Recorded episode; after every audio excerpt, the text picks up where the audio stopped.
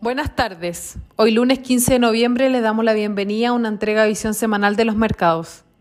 Los mercados globales no mostraron cambios relevantes en siete días, después de cinco semanas consecutivas de ganancias, con los desarrollados perdiendo 0,3%, mientras los mercados emergentes rebotaron 1,7%. Del primer grupo, el Eurostock 50 rentó 0,2% y en Estados Unidos el S&P 500 retrocedió 0,3%. Por su parte, Latinoamérica avanzó en línea con emergentes, rentando 1,9% en dólares, impulsado por la bolsa brasilera 1,4% y su moneda que le lideró el ranking de retornos 1,6%. El IPSA se ubicó en la parte alta de la tabla de desempeños a nivel global, ganando 2,2% ante el rechazo en el Senado del proyecto de un cuarto retiro de las AFPs.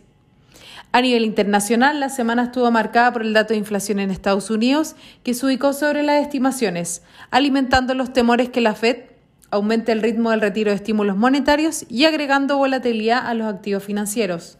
De esta forma, el dólar a nivel global se apreció 0,9% y las tasas de los bonos del Tesoro saltaron a lo largo de la curva con mayor fuerza en la parte corta.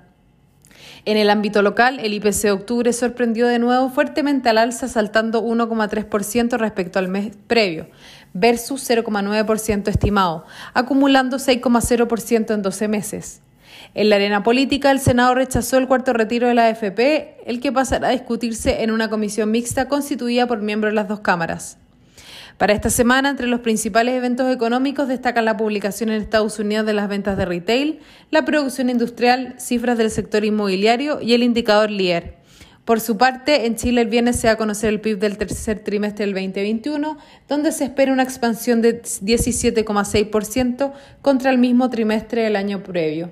Muchas gracias por habernos escuchado el día de hoy.